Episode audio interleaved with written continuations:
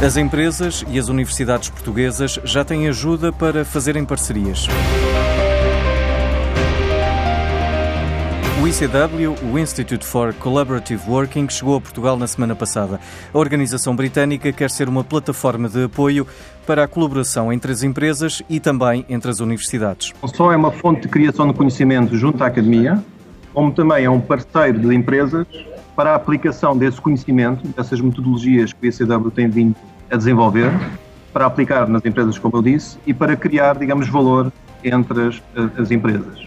Hoje em dia, no mundo empresarial, é muito difícil imaginar a competição sem parceiros de negócio, uma vez que o mundo é cada vez mais complexo.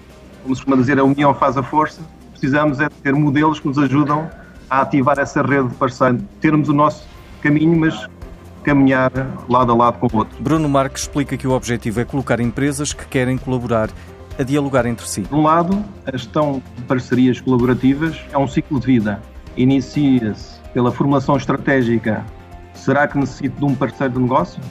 Até ao ponto de selecionar, como referiu, os parceiros de negócio de maior alinhamento, quer técnico, quer relacional, que é aqui essa novidade, quer depois aos passos seguintes do relacionamento, do trabalho conjunto, até à avaliação final se a parceria poderá continuar ou se eventualmente até projetar esse conhecimento para outras oportunidades. Outra relação essencial para o desenvolvimento e sucesso das empresas é com a banca, que tem um papel estrutural no crescimento da economia, como lembra o gestor Jaime Quezado. A banca portuguesa passou por um processo de profunda reestruturação nos últimos anos e a importância de definir uma relação estratégica entre as empresas e o sistema financeiro ganhou contornos de grande atualidade. Todos sabemos que é fundamental para as empresas apresentarem uma relação adequada entre os seus capitais próprios e os seus capitais alheios. E muitos dos casos de insucesso empresarial que tivemos nos últimos anos, aos diferentes níveis, resultam precisamente desta incapacidade que muitos empresários tiveram em conseguir assumir esta relação de equilíbrio ao nível dos capitais das suas empresas. A realização da banca veio ser importante no sentido de demonstrar que o papel do sistema financeiro é o de apoiar de forma estrutural e inteligente aquilo que é o crescimento das empresas e o crescimento da economia.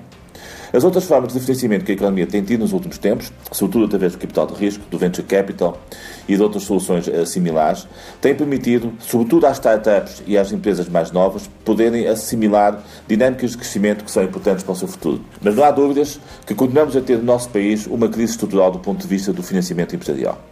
É fundamental que o processo de capitalização das empresas seja assumido de forma estrutural e que aquilo que tem passado ao nível de alguns setores industriais mais fortes e, sobretudo, ao nível das chamadas unicórnios, seja assumido de forma clara para que possamos ter uma economia mais estrutural e mais consistente.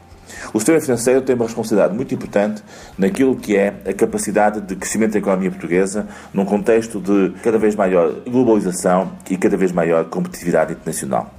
Por isso, à banca resta de facto um papel absolutamente central em conseguir assumir o seu papel de verdadeiro nível daquilo que é a dinâmica da economia portuguesa no futuro. E a empresa de engenharia portuguesa Quadrante vai projetar o edifício técnico de apoio ao novo telescópio da European Southern Observatory. O edifício serve de apoio ao tratamento e limpeza das lentes do novo telescópio instalado no Chile.